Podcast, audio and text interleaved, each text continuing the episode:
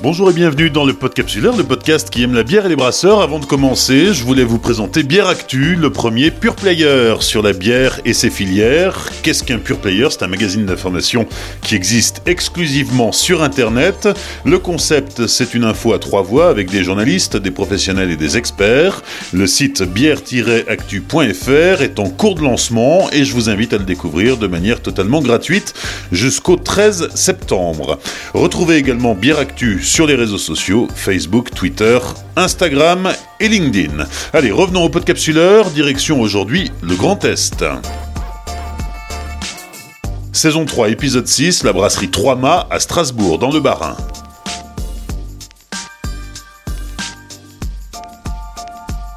Après une première vie de commercial dans le houblon et après avoir visité des dizaines de brasseries, Erwin Zone avait l'intention d'ouvrir la sienne, mi-breton, mi-alsacien. C'est à Strasbourg qu'il s'installe en 2016, mais pour ne rien renier de ses origines bretonnes, le 3 mâts semblait un bon symbole. Mais le 3 mâts, c'est aussi le staff de la brasserie, car le jeune matelot n'a pas manqué de s'entourer de deux autres compagnons de voyage. Salut Olivier, bienvenue à la brasserie 3 mâts. Euh, à Strasbourg, basé depuis 2016 euh, maintenant dans le quartier du Neuf. Merci de nous accueillir Erwin. On est avec euh, Benoît du podcast Bière et Moustache. C'est le régional de l'étape. Bonjour Benoît. Salut. Pour commencer Erwin, raconte-nous un peu l'histoire de cette brasserie. Une brasserie relativement jeune, 4 ans, mais c'est déjà 4 ans d'expérience. Alors c'est 4 ans d'expérience. Effectivement, il y a eu pas mal de tests qui ont été, qui ont été faits. comme dit, moi j'ai commencé avec un, un système de brassage de 5 hectolitres à la base. Et l'idée, c'était de faire des bières qui amènent les gens à voyager. Donc, euh, travailler les levures, travailler les maltes qui viennent pas forcément uniquement d'Alsace, mais d'un peu partout, ainsi que les houblons. Et la première bière a été lancée en septembre 2016 et qui était la, une raipier, la fond de cale qui était extrêmement dure à brasser, ça je m'en souviendrai toujours d'ailleurs, avec une grosse dose de seigle, et j'ai réussi à changer un peu le système de brassage, là, mais c'était galère, mais c'était sympa au final. Explique-nous qui tu es, d'où tu viens, euh, où est-ce que tu as appris ton métier de brasseur? Alors, moi j'ai des souches bretonnes, euh, donc je suis à moitié breton, à moitié alsacien.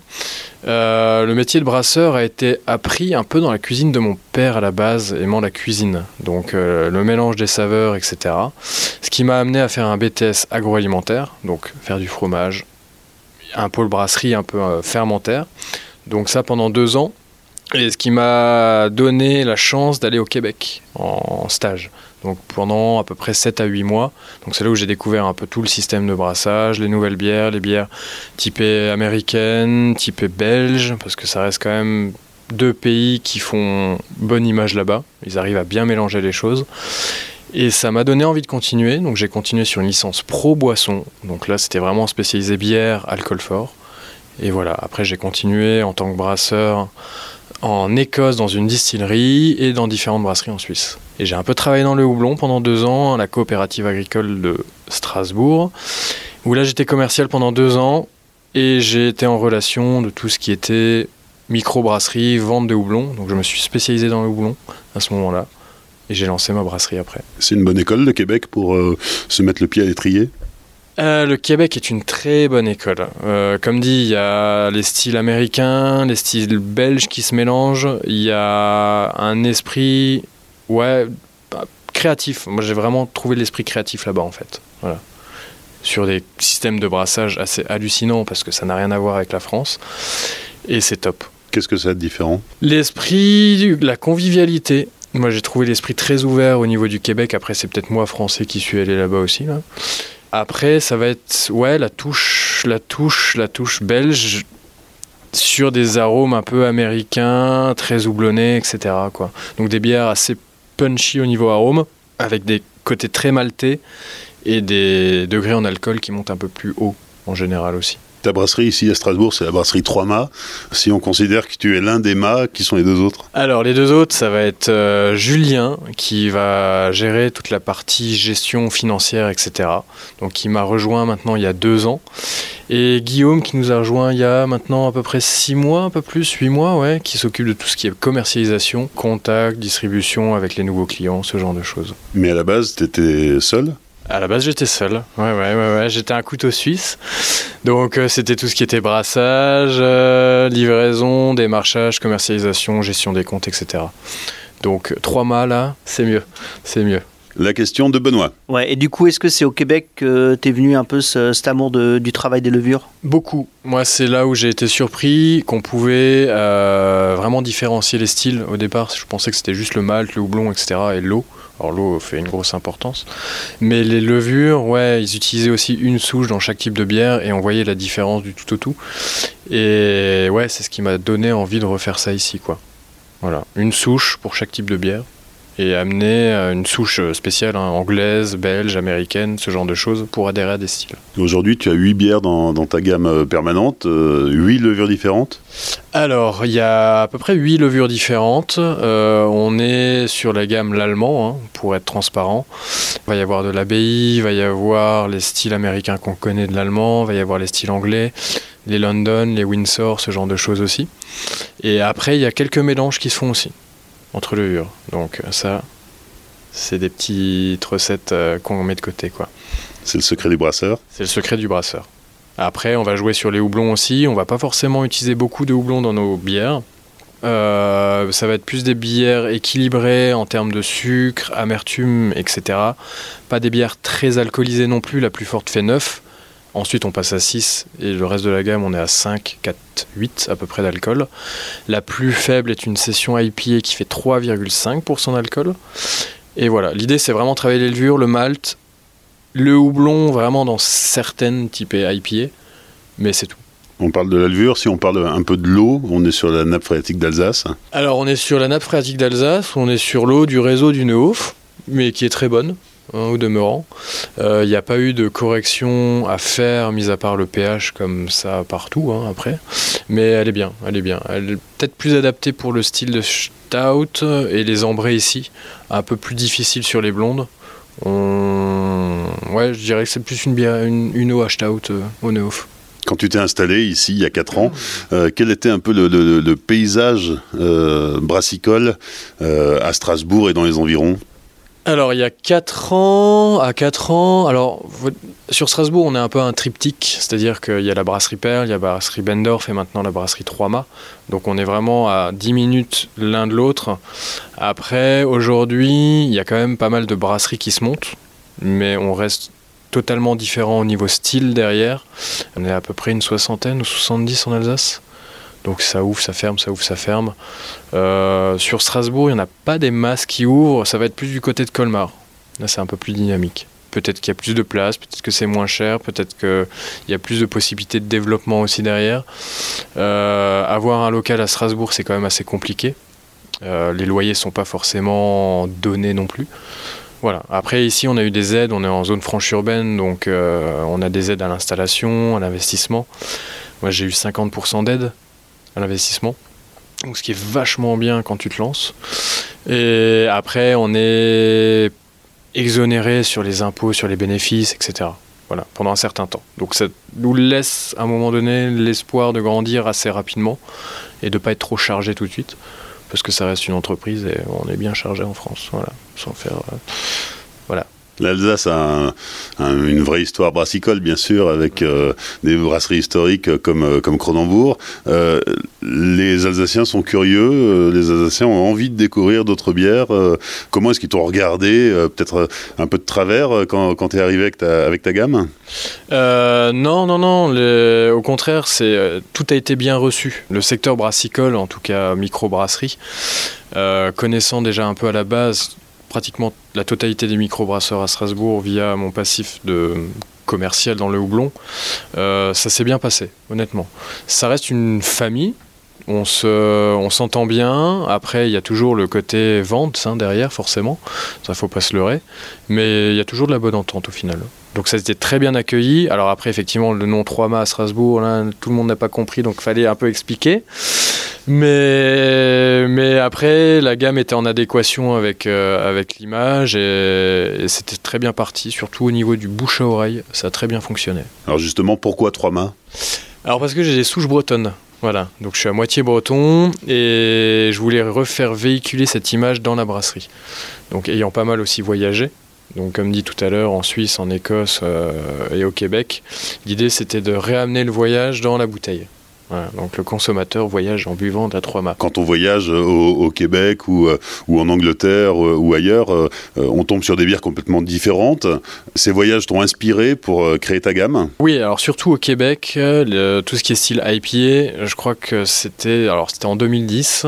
J'étais un peu novice en bière à l'époque et la première bière que j'avais goûtée était au Québec donc et c'était une IPA et j'étais mais alors bluffé je me disais, ah, ok, on peut faire ça là, c'est un jus de fruits, mais c'est vachement bon. Et après, tout ce qui était voyage en Écosse, c'était surtout les bières typées Stout et typées Ambré, les rousses, les, les Irish Red Ale, ce genre de choses, quoi. Où il y a un côté un peu rustique, un peu caractériel, que je voulais remettre dans les rousses qu'on fait aujourd'hui, quoi. Voilà. Et après, c'est un esprit, c'est ouais, retravailler le mal, travailler les levures, travailler les houblons. Voilà. L'an dernier, tu as produit 1000 euh, hectos. C'est un bon rythme de croisière pour un trois mains? C'est plutôt pas mal, vu que on est parti loin. On est parti très très loin. Au bout de deux ans, la brasserie a failli péricliter. Donc on a réussi à rebondir derrière en changeant un peu tout le marketing, etc. Et là, on est content. On est très content. Donc 2020 euh, euh, va être encore une belle poussée derrière au niveau production. Euh, on va faire un peu plus de fûts en 2020. Euh, les bouteilles, on va se reconcentrer dessus aussi, parce que les ventes avaient chuté. Donc, euh, donc ouais, ça promet des belles choses. Quoi. Alors, nous voilà dans la cuisine de la brasserie 3 mâts. Euh, là, bah, c'est là où tout se passe au final. Donc tout ce qui est brassage, fermentation, garde, embouteillage, capsulage, refermentation, refermente en bouteille et en fût.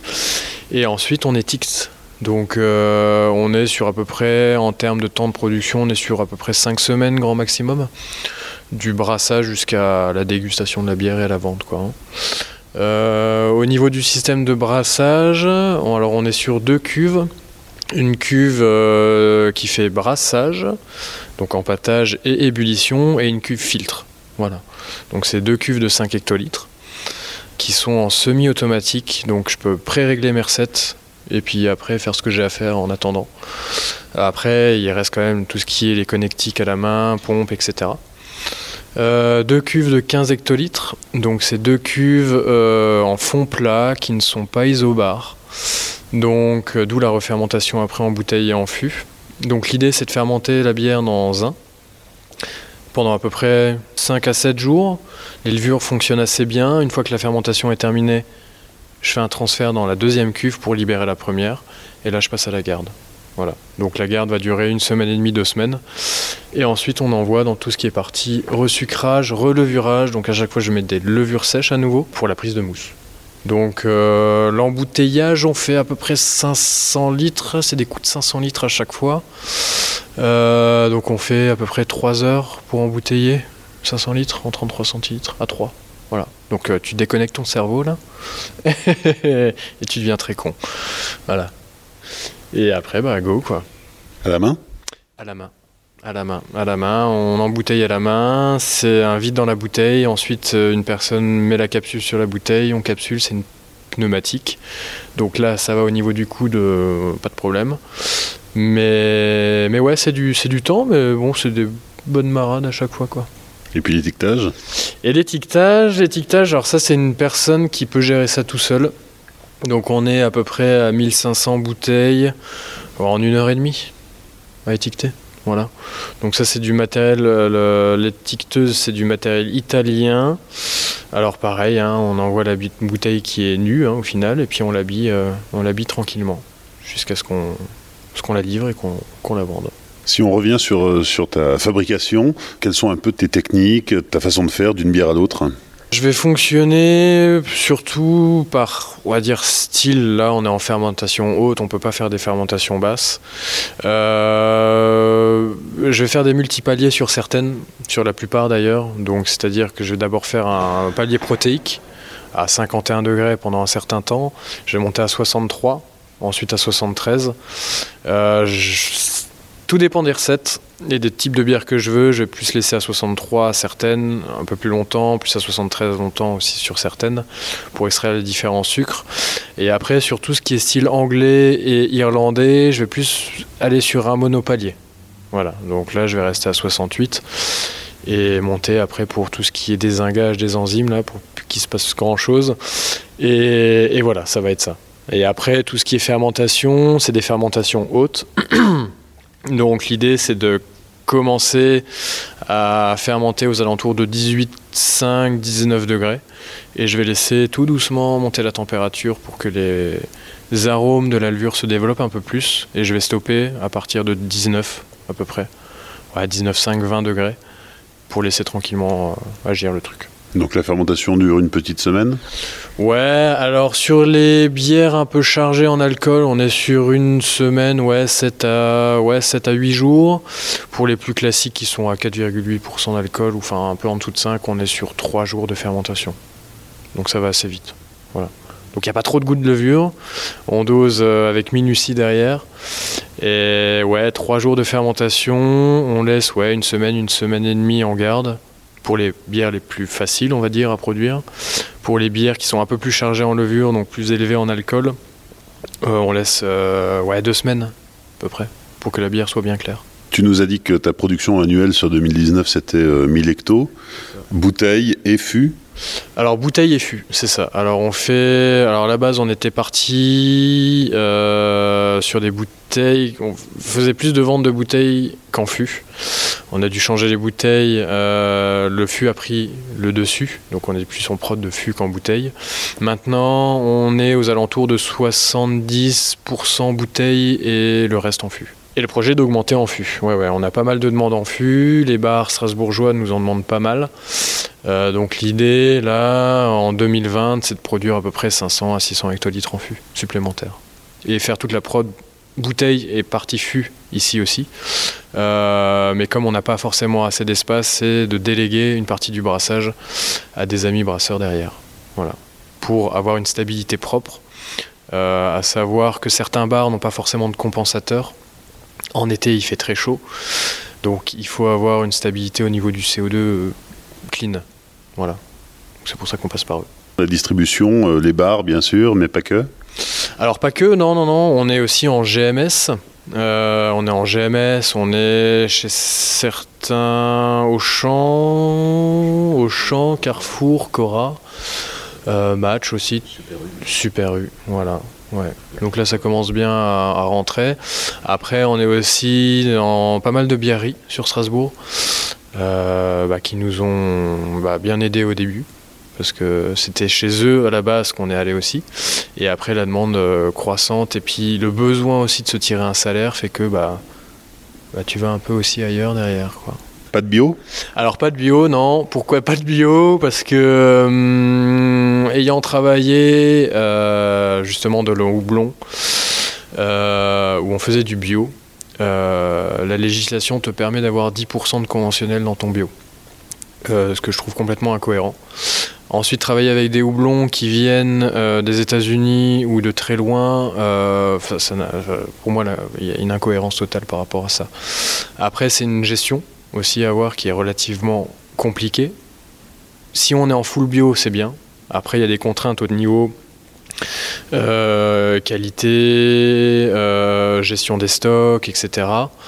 Euh, si maintenant moi j'avais à mettre du bio maintenant dans la brasserie, il faudrait que je sépare tout. Euh, enfin, c'est très compliqué à l'heure actuelle de le faire. Il y a de la demande, ça on en est conscient. Mais après, d'un point de vue personnel, voilà, c'est pas c'est pas encore pour maintenant. Alors tu disais que tes bières ont été euh, inspirées de, de, tes voyages et de tes expériences à l'étranger. Euh, finalement, dans les recettes, euh, tu, tu, tu, tapes un petit peu partout, euh, tu, tu, fais venir ton, ton houblon de l'étranger, tu, bosses aussi avec de, des, des houblons locaux? Alors le houblon, oui. Alors le houblon, on va, ça va être un peu le seul ingrédient qu'on va avoir qui vient d'un peu de différentes contrées. Alors on va utiliser des houblons américains pour avoir vraiment des styles typiques américains, IPA, etc. Après, sur les locaux, oui, ça va être surtout de l'amérisant qu'on va utiliser. Euh, de l'amérisant et sur une pale ale, notamment la casserole, ça va être un houblon produit en Alsace qu'on utilise. Voilà. Mais la majorité sont achetés en Alsace et le reste, ça va être effectivement aux États-Unis pour une des bières euh, de la gamme. Voilà. Après, on va utiliser des épices, alors qui ne sont pas forcément locales parce qu'on ne peut pas forcément utiliser. Tout, tout ne pousse pas ici, euh, notamment de la coriandre, de l'orange, de l'hibiscus. Bon, c'est pas forcément planté non plus en France, mais, mais voilà, on va utiliser ça. Et les levures, bon, bah, c'est produit euh, un peu partout. Là, c'est un être vivant, donc euh, ça vit sa vie. Et sur les céréales, ça va être du franco-suisse. Ça va être du franco-suisse, donc on les achète chez Malterie, les Maltiers. Qui ont une gamme assez vaste et très intéressante au niveau qualité, notamment sur le Pale Ale, le Pils. Après, sur les bières un peu spéciales, typées Ambré et Stout, ça va être des maltes anglais. Voilà. Donc euh, des maltes euh, de la malterie Paul Malt, si ça vous dit quelque chose, qui sont très très bons. Voilà. Les cinq dernières minutes avec euh, la dégustation, bien sûr. Erwin, qu'est-ce que tu nous proposes? Alors là, je vais vous proposer, on va commencer par une blanche qui s'appelle la Polaris. Donc une bière typée belge, donc levure belge, il y a de la coriandre, de l'orange et de la camomille dedans donc euh, qui donne un côté un peu herbacé et fruité en même temps. On est à 6% d'alcool, donc il y a 50% de blé dedans vraiment pour adhérer au style. Et on est sur une levure euh, typée belge. La camomille, c'est avant d'aller dormir Ouais, alors c'est ça, c'est euh, un coup de camomille, un coup d'alcool et puis tu dors bien. Quoi. on goûte. Alors, sur la Polaris, on est sur une bière légèrement troublée du haut malt. Donc, comme dit, il y a 50% de malt dedans. Après, pendant le brassage, j'ai rajouté de la camomille, de l'orange, de l'écorce d'orange douce et euh, de la coriandre en grains. Voilà, que j'ai euh, comment dire concassé au préalable. Après au nez, on est sur quelque chose de pas trop fruité, c'est assez équilibré, on est plus sur l'orange, euh, ouais, un gâteau à l'orange un peu sucré, mais ça va pas forcément prendre le dessus. la coriandre, on va plus la sentir en bouche.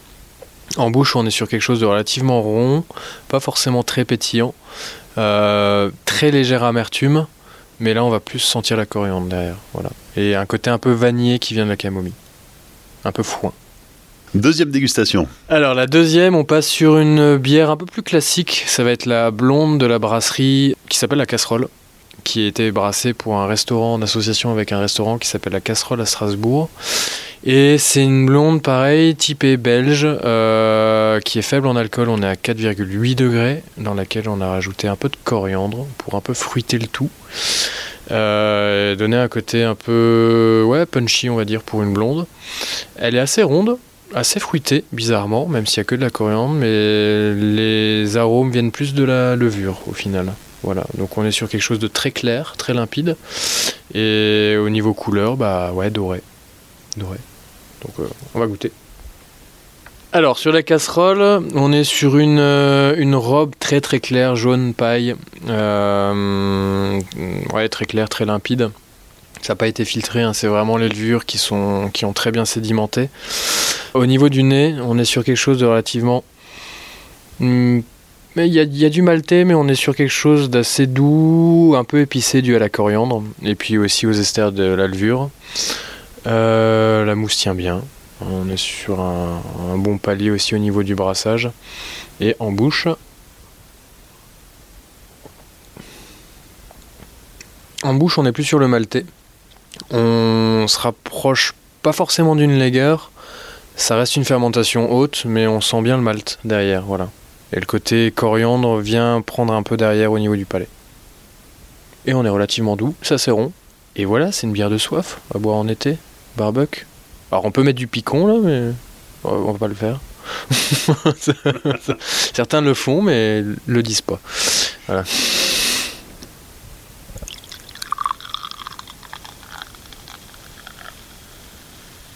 Troisième dégustation. Alors, troisième dégustation, là, on est sur une euh, bière qui s'appelle la Calypso. Donc, c'est une bière aux inspirations orientales. Donc, on est euh, sur une bière blonde à la base, mais qui est brassée avec des épices type rooibos, sureau et de l'hibiscus pour colorer un petit peu. Donc, on est sur quelque chose de relativement fruité, plus typé fruits rouges, et des notes sucrées au nez qu'on retrouve pas forcément en bouche. On n'est pas sur euh, quelque chose de sucré comme des bières type cric ou autre. Et, voilà, la couleur, on est sur quelque chose d'orangé rouge, euh, un peu rose, on va dire, ça dépend des reflets. Au nez, on est sur de la framboise, pour moi, un peu fraise, coulis de fraise, coulis de framboise, et en bouche. On a une légère acidité qui vient euh, de l'hibiscus. Donc à savoir que si on chauffe l'hibiscus, on a une légère acidité comme euh, des infusions. euh, je vais retrouver le nom. C'est. bah, je retrouverai pas tout de suite, mais c'est pas grave. Mais bon, c'est une fleur, donc c'est un peu acide à chaud. Et le côté sucré vient un peu du sureau, mais très léger. Voilà. Donc c'est une bière à 5,5, bière d'été. La couleur est très étonnante parce que on n'est pas sur de l'ambré, on n'est plus sur de la blonde, on est vraiment sur un quelque chose de oui un peu orangé, rose, euh, saumon. Ouais, plutôt saumon, ouais, ouais, ouais, euh, plutôt saumon. Euh, bah, hum, hibiscus plus bière blonde, on va tirer vers le un peu rose, rose orangé, quoi. Voilà. Donc non, non, il n'y a pas d'orange, il n'y a pas de colorant. Le colorant est naturel, ça vient de l'hibiscus, c'est tout. Voilà, en infusion. Quatrième et dernière dégustation. Alors la quatrième et dernière, ça va être l'Apocalypto, c'est euh, notre bière typée belge triple de la gamme. Donc on est sur une bière avec une levure belge qui titre à 8% d'alcool. Euh, Il y a de la coriandre et un peu d'orange dedans pour toujours adhérer au style belge. Euh, au niveau couleur, on est un peu plus trouble. Un peu, plus chargé aussi en, levure et en malt. Euh, au nez, un peu sur la banane, très léger, banane bien mûrie, on va dire. Ça, ça vient de, ça vient de la levure. On est sur quelque chose d'assez rond, un peu caramélisé. Dedans, il y a du sucre candy pour un peu augmenter l'alcool et avoir quelque chose de caramel au final. Pas très amer. L'alcool réchauffe un petit peu. Et voilà, c'est une bonne bière de, de soirée, d'hiver, voilà. Ou d'anniversaire, de mariage, euh, où on peut faire la fête avec. Là, on a goûté quatre bières. Euh, sur les quatre, il y en a trois où tu donnes un style belge en, en- en rajoutant euh, coriandre et, et- et orange. J'aime beaucoup les bières belges. Je trouve que ça donne vraiment une caractéristique. Après, comme dit sur la Calypso, on est sur Calypso, on est sur du Roibo, Suro et Hibiscus. Après, sur d'autres styles, notamment la on va utiliser de la gruée de cacao pour apporter un côté chocolaté. Et euh, la blanche, pareil, un peu de camomille derrière. Mais ça va être vraiment les seules bières qui vont être utilisées avec des épices dedans. Voilà. Après, euh, coriandre, j'aime bien là. c'est sympa.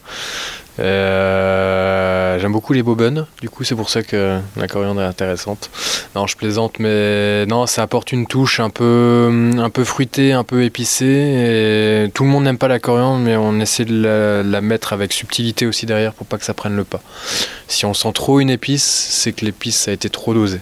Donc il faut qu'elle soit là, qu'on la devine, mais qu'on la devine après l'avoir dit, en disant tiens voilà, c'est de la coriandre. Mais si on la devine tout de suite, c'est pas bon. C'est que le dosage a été mal fait en fait. Alors on, on aimerait bien faire une Imperial Stout à la brasserie.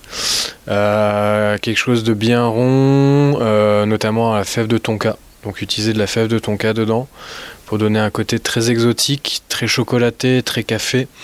Euh, et avoir les esters vraiment de la levure avec euh, une fermentation assez active mais qui monte bien en alcool, donc avoir des, des esters intéressants. Euh, mais où on sent pas forcément l'alcool en bouche. Histoire que ça soit un peu piège derrière. Euh, voilà, ça c'est un peu le projet de la brasserie. Et sinon, pour le reste, euh, eh ben on va déjà commencer par faire ça parce qu'on a quand même 8 bières, donc faut les brasser. Donc l'idée c'est ça, une stout, et après continuer à améliorer petit à petit les différentes recettes, les affiner au fur et à mesure, sans qu'on sente une grosse ou réelle différence.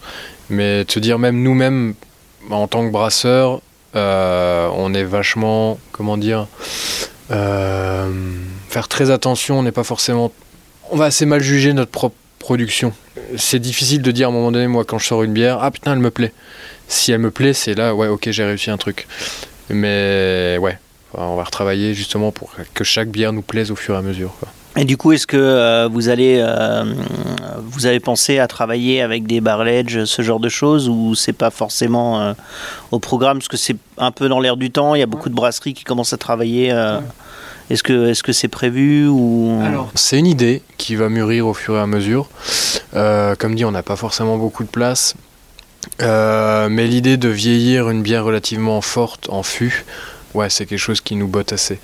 Euh, au Québec, on en faisait pas mal, surtout dans des fûts de Jack Daniel, sur des stouts, enfin, c'était juste magnifique. Euh, ça prend du temps, mais ça, c'est pas grave.